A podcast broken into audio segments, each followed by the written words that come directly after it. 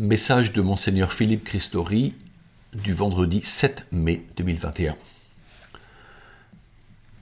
Ils étaient assidus à l'enseignement des apôtres et à la communion fraternelle, à la fraction du pain et aux prières. Acte 2, 42. Nous rêvons parfois de retrouver la vie de l'Église primitive, idéalisant souvent le passé qui serait mieux. Que nous dit l'écriture de cette Église naissante? Les textes des actes des apôtres et leurs lettres témoignent de l'intensité de la prière commune. Notre communauté chrétienne du XXIe siècle, au cœur d'un monde troublé, est en communion quand elle prie fidèlement. En ce début du mois de mai, le pape François fait mémoire de l'arrestation de Saint Pierre. L'Église priait Dieu pour lui avec insistance. Acte 12, verset 5.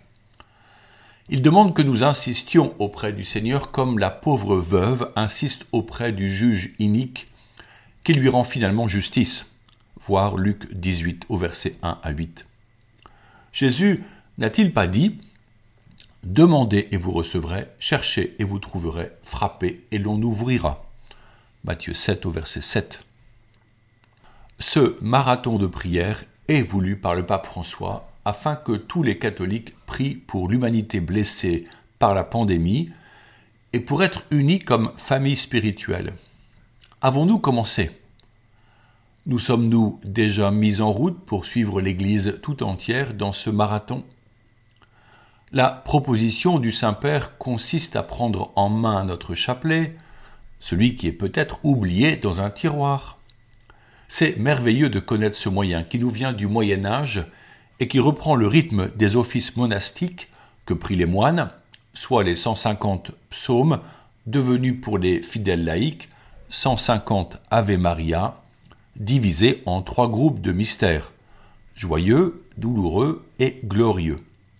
Saint Jean-Paul II a eu la bonne intuition d'ajouter le quatrième groupe des mystères lumineux qui font mémoire de la vie publique de Jésus entre son enfance et sa passion. Prier le chapelet, c'est méditer la vie de Jésus, depuis l'annonciation faite à Marie jusqu'au couronnement de celle-ci après son assomption. C'est la prière que l'on peut faire en marchant, en étant couché, en bonne santé ou malade, seul ou à plusieurs. On peut en dire un bout ou tout l'ensemble. Le Seigneur ne compte pas nos avés, mais entend notre âme se tourner vers notre maman du ciel, qui alors lui présente nos intentions. Le chapelet, c'est la corde à nœuds par laquelle nous nous hissons vers le divin cœur de Jésus. Il n'a jamais été obligatoire de le prier, mais c'est une belle tradition dont la fécondité est certaine. Il est temps de prolonger la lecture de l'encyclique papale La joie de l'amour à Maurice Laetitia. Les paragraphes 120 à 141 parlent de la grandeur de la charité conjugale. Rappelons que le mot charité traduit le mot grec agapé, soit l'amour oblatif, le don total de soi.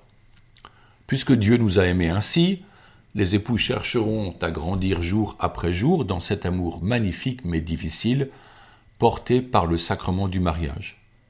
Le pape parle d'union affective, spirituelle et oblative, incluant la tendresse et la passion érotique.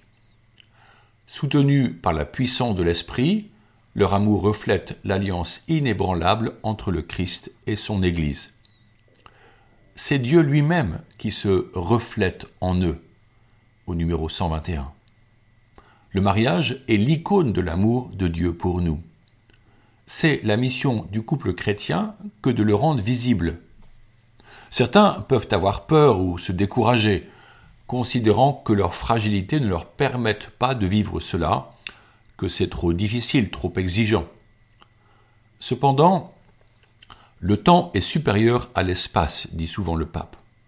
Ce temps, celui d'une vie entière, est donné pour cheminer vers ce but, pas après pas, pardon après pardon, par un élan d'amour qui se renouvelle quotidiennement.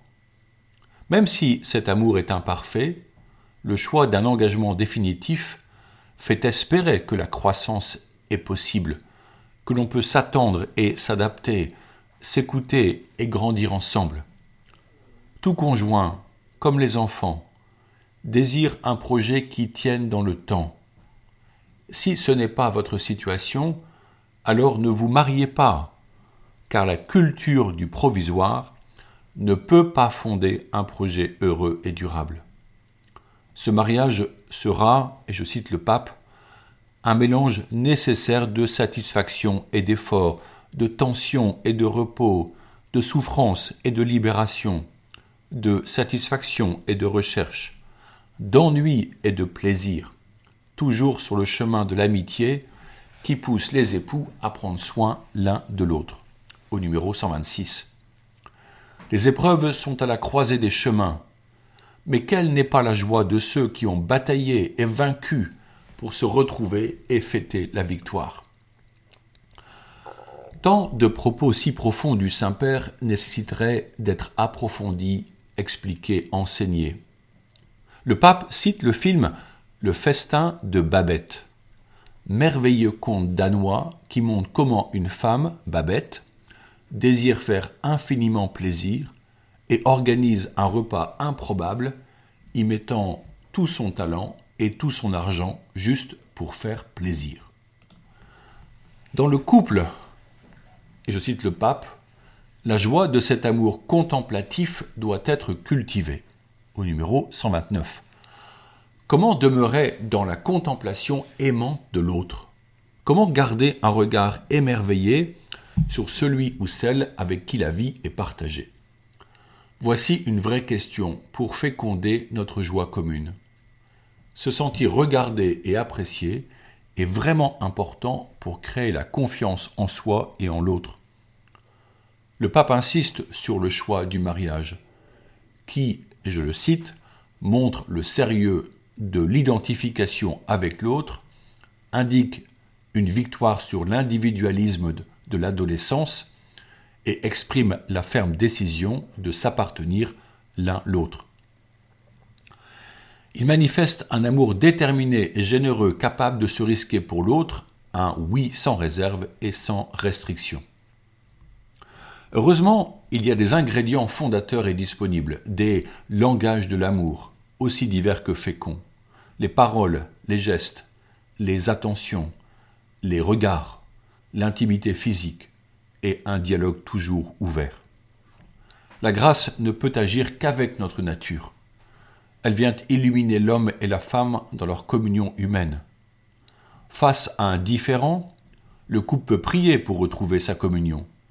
Mais d'abord, il lui faut prendre le temps de s'asseoir, de se parler, de dire ce qui fait mal. Le déni et le silence sont ennemis de la vérité et de l'harmonie. Ils peuvent recouvrir la blessure, qui peut alors s'infecter et devenir une plaie douloureuse, difficile à guérir. Pour cela, ne pas hésiter à recourir aux compétences de bons conseillers conjugaux et de psychologues. Il n'y a aucune honte à chercher des médiations, à demander de l'aide pour restaurer un dialogue que l'on pense impossible, alors qu'il ne demande qu'à pouvoir être rétabli. Dieu passe aussi par les compétences et même les charismes de ces personnes. On n'insistera jamais assez sur le dialogue, qui commence par l'écoute inconditionnelle de l'autre. Voici un exercice assez amusant à vivre que je vous propose pour cette semaine. Prendre un objet symbolique, qu'importe lequel, que chacun garde à son tour en main.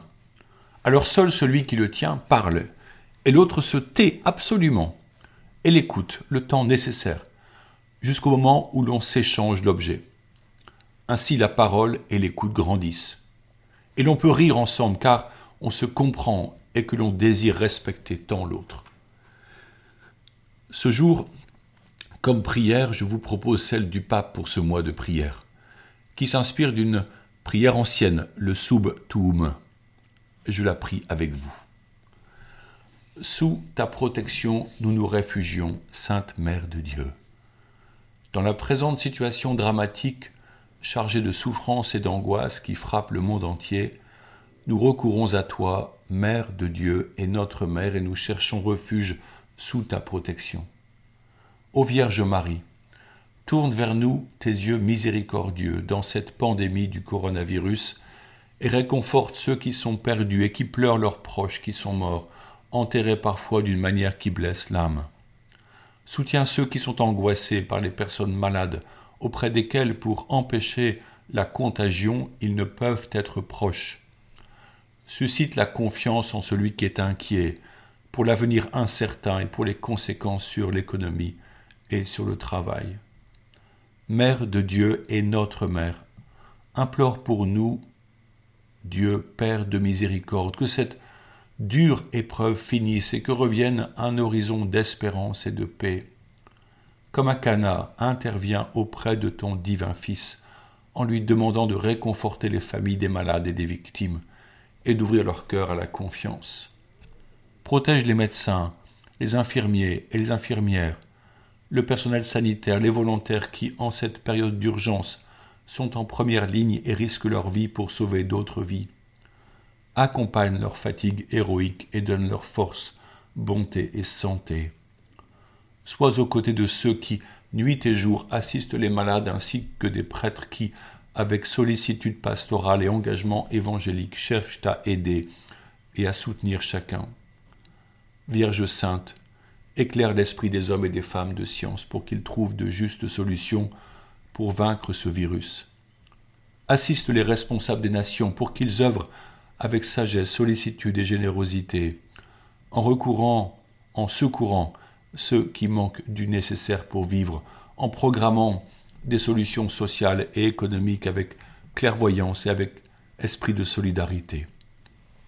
Marie très sainte, touche les consciences pour que les sommes considérables utilisées pour accroître et perfectionner les armements soient au contraire destinées à promouvoir des études adéquates pour prévenir de semblables catastrophes dans l'avenir. Mère très aimée, fais grandir dans le monde le sens d'appartenance à une seule grande famille, dans la conscience du lien qui nous unit tous, pour que nous venions en aide aux nombreuses pauvretés et situations de misère avec un esprit fraternel et solidaire. Encourage la fermeté dans la foi, la persévérance dans le service, la constance dans la prière. Ô Marie, consolatrice des affligés, embrasse tous tes enfants dans la tribulation et obtiens que Dieu intervienne de sa main toute puissante pour nous libérer de cette terrible épidémie, afin que la vie puisse reprendre dans la sérénité son cours normal. Nous nous confions à toi, toi qui resplendis sur notre chemin comme signe de salut et d'espérance. Ô clémente, ô miséricordieuse, ô douce Vierge Marie. Amen. Guide les pas de tes pèlerins, qui désirent te prier t'aimer dans les sanctuaires qui te sont dédiés dans le monde entier sous les titres les plus divers qui rappellent ton intercession soit pour chacun un guide sûr. Amen. Merci, ô Vierge Marie.